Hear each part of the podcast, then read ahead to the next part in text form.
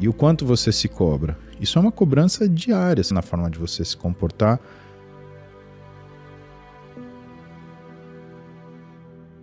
Né? O que, que foi para mim?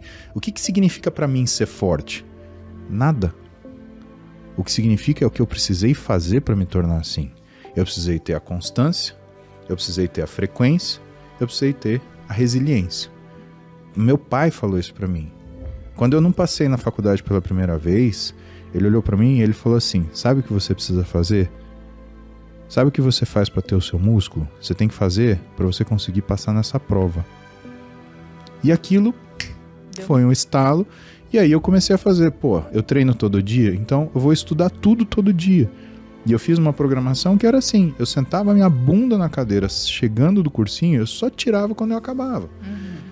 E aquilo que eu fazia todo dia de treino para o meu físico, eu comecei a fazer também para o meu cérebro. Só que tudo que você faz repetidamente, constantemente, vira excelência. Um hábito.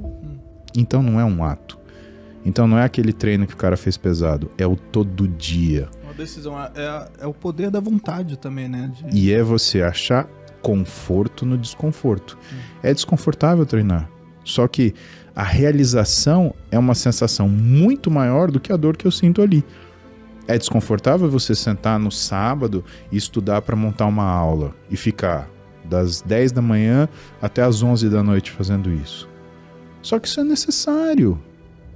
Se você não tiver treinamento para isso, e estudar é treinamento, você, não vai conseguir estudar 12 horas por dia se você nunca estudou. Você vai estudar primeiro 20 minutos, uhum. depois 30 minutos, depois 50. Vai se condicionando. Né? E, e, a vida é condicionamento. E o que, que é postergar a recompensa? É justamente o que eu te falei do que é o meu parâmetro de escolha. Você quer o prazer ou a felicidade?